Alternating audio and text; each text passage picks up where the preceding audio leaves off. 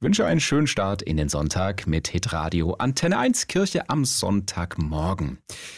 Eine geliebte Person verlieren. Das ist erstmal schwer zu verkraften und viele wissen auch gar nicht, wie sie mit ihrer neuen Lebenssituation umgehen sollen.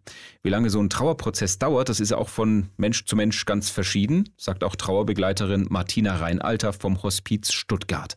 Frau Reinhalter, was hat denn der Verlust eines Menschen für Auswirkungen auf den eigenen Alltag? Haben Sie da einen Tipp, auch wie ich besser klarkomme?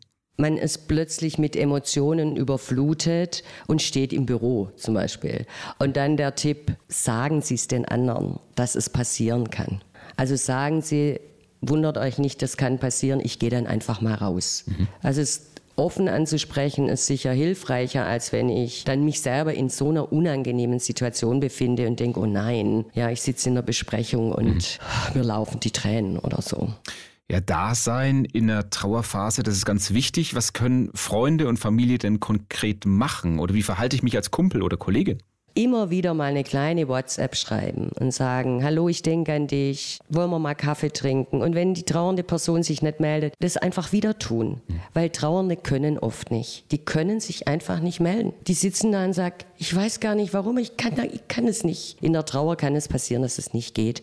Und dann sind die Menschen sehr froh, wenn ihr Umfeld auf sie zugeht. Und gibt es auch irgendwas, äh, was ich auf gar keinen Fall machen sollte?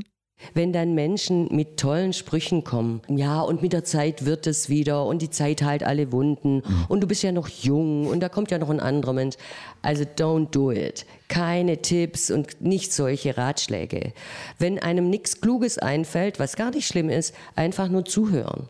Danke für die Infos. Martina Reinalter, sie ist professionelle Trauerbegleiterin.